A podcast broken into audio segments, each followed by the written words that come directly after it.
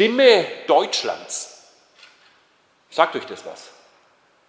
Voice of Germany? Ja, jetzt kommt es schon. Voice of Germany. Heute Abend das Finale. Also, wer oder hat die Stimme Deutschlands? Könnte vielleicht sogar eine Schweizerin sein.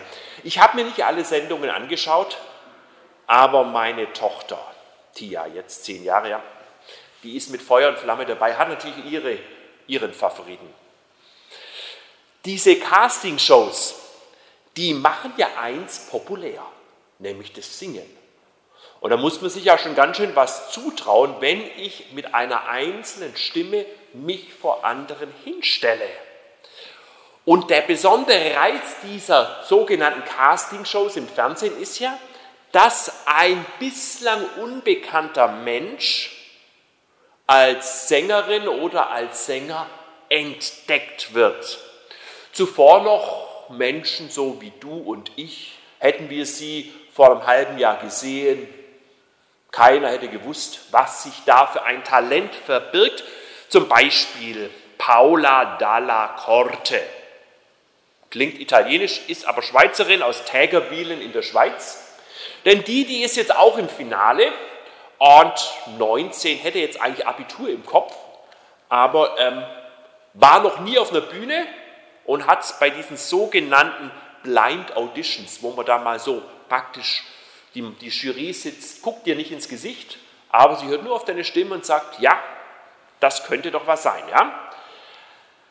Ohne jegliche Bühnenerfahrung hat sie es jetzt ins Finale geschafft und jetzt werden Menschen mitfiebern, ja. Vorübergehend werden da Stimmen und Menschen prominent. Ein Talent, das sie haben, wird ins Rampenlicht gestellt was sie da können, was sie da anderen zusingen, darf von uns bewundert werden. Und wir dürfen uns wundern, wer heute Abend dann die Stimme Deutschlands ist, ob es eine Schweizerin zum Beispiel ist. Wir werden sehen. Dieses Besondere ist ja ein Talent. Und das Talent ist nicht das, was von vornherein einem auf die Stirn geschrieben ist. Das muss man manchmal so richtig ausgraben, auf die Bühne bringen. Und dann zeigt sich, ob du als Künstlerin oder Künstler wirklich berufen bist. In dem Evangelium, das wir gehört haben, da wird uns auch eine besondere Frau vorgestellt. Maria aus Nazareth. Die wird mit einer Botschaft herausgefordert aus ihrem Elternhaus heraus. Du wirst schwanger werden und einen Sohn gebären, du sollst ihm den Namen Jesu geben. Was ist das für eine Ansage für eine junge, unbedarfte Frau? Da soll Unmögliches mit ihr geschehen.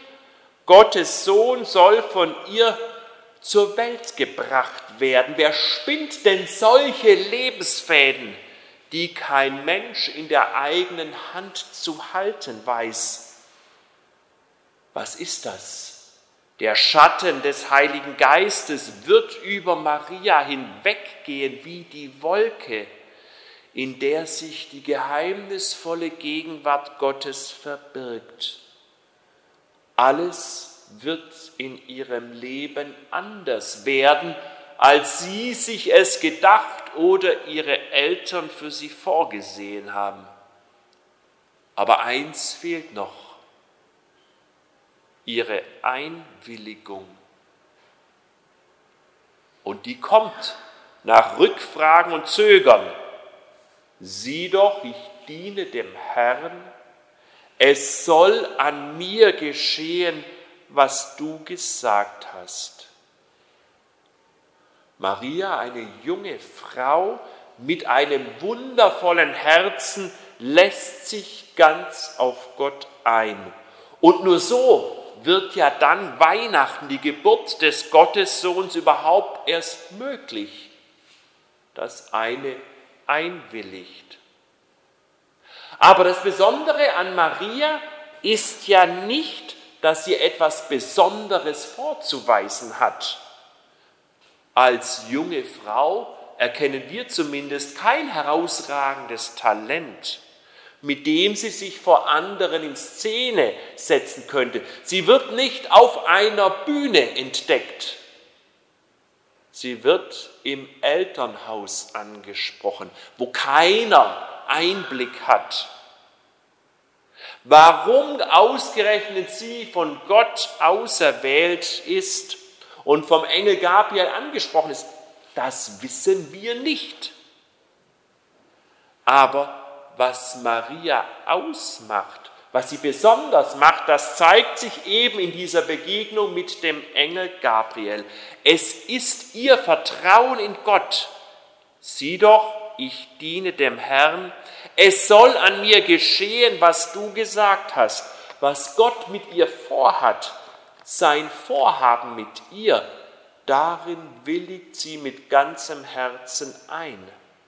Und sie kann ja noch nicht absehen, was das alles für sie bedeutet, wenn sie diesen Sohn zur Welt bringen wird, den Messias, Christus, den König.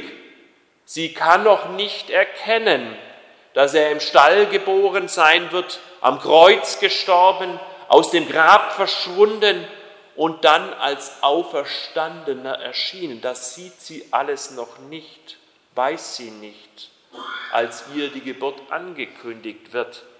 Aber sie hat dieses Vertrauen in Gottes Vorhaben mit ihr und mit ihrem zukünftigen Sohn. Was Gott tut, das ist wohlgetan. Es bleibt gerecht sein Wille.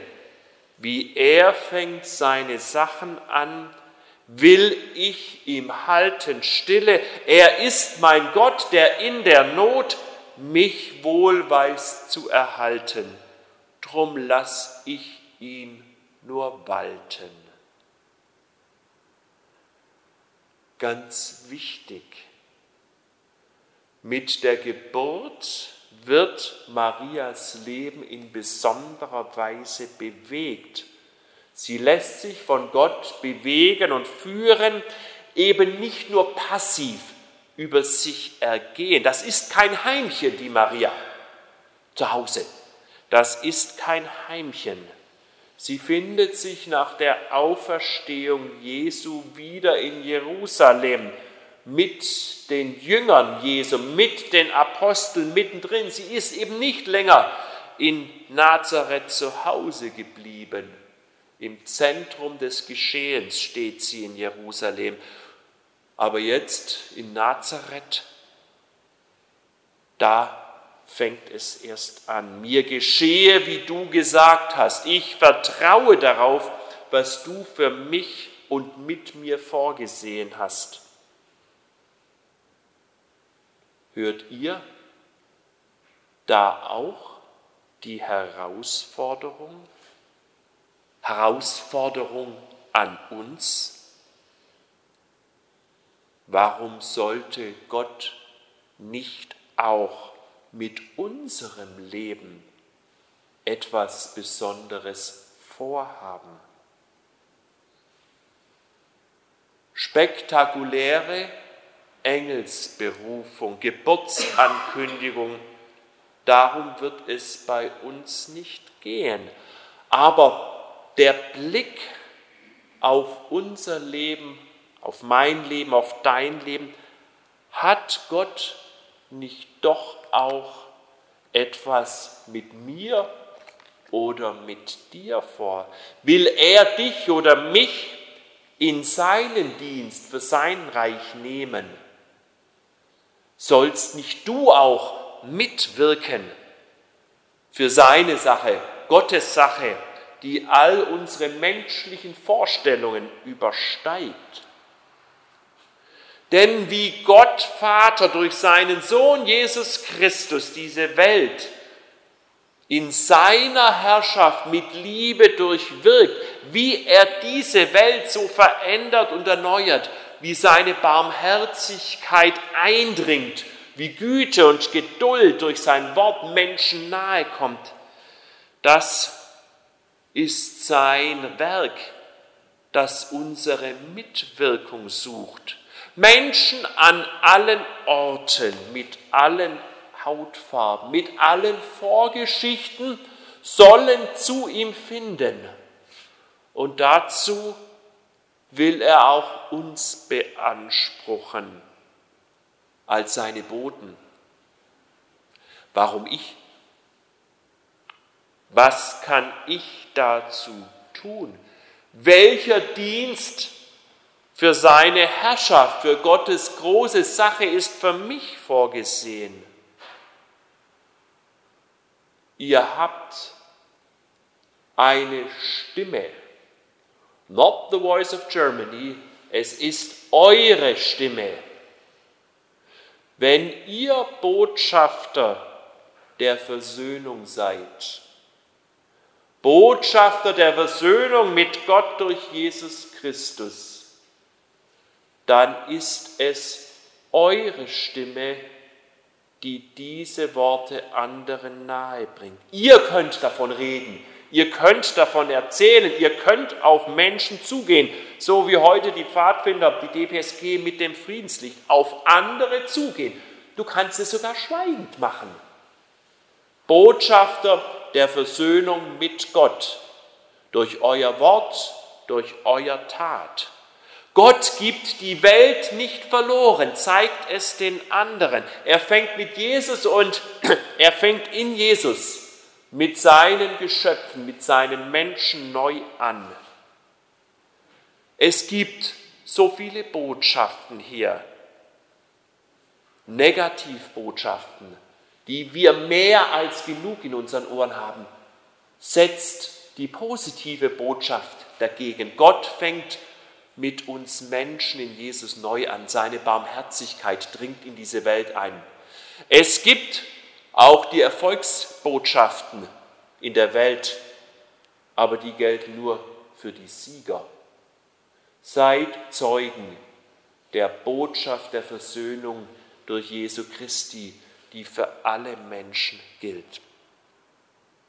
Hat Gott nicht doch auch etwas mit mir etwas mit dir vor? Will er nicht auch mich oder dich in seinen Dienst für sein Reich und seine Herrschaft nehmen? Ja, er beruft, ruft uns, hat mit uns auch große Dinge vor. Auch wenn wir von uns denken, wir hätten keine großen Talente. Ja, wir, wir, wir sind kein Superstar. Nein. Wenn auch wir auf Gott vertrauen, kann er sein Vorhaben mit uns umsetzen. Und genau da ist Maria eben das Vorbild. Nicht mit diesem großen Talent, wo du vor anderen strahlen kannst. Was bei Maria entscheidend ist, ist ihr Herz. Sie ist mit ihrem Herz dabei, mit ihrer Hingabe, ihrem Vertrauen. Alles, was wir tun sollen, ist uns Gott zur Verfügung zu stellen. Er will auch mit uns, durch uns seine Geschichte schreiben, möchte, dass wir bei ihm sind, egal ob wir viel Talent haben ob wir die innere Größe in uns sehen. Gott möchte nur unseren Herz und damit auch unseren Dienst. Und dann können wir am Ende doch mit unserer Stimme gefragt sein, denn das werden wir nachher auch noch gemeinsam sprechen, das Magnifikat, den Lobpreis der Maria. Da kommt ihr mit euren Stimmen selbst zum Zug, wenn es heißt, mit Maria einzustimmen, ich lobe den Herrn aus tiefstem Herzen. Alles in mir jubelt vor Freude über Gott, meinen Retter, denn er wendet sich mir zu, obwohl ich doch nur seine unbedeutende Dienerin, sein Diener bin. Sieh doch, von jetzt an werden mich alle Generationen glücklich preisen. Denn Gott, der mächtig ist, handelt wunderbar an mir. Sein Name ist heilig. Und der Friede Gottes, der höher ist als all unsere Vernunft. Bewahre eure Herzen und Sinne in Christus Jesus. Amen.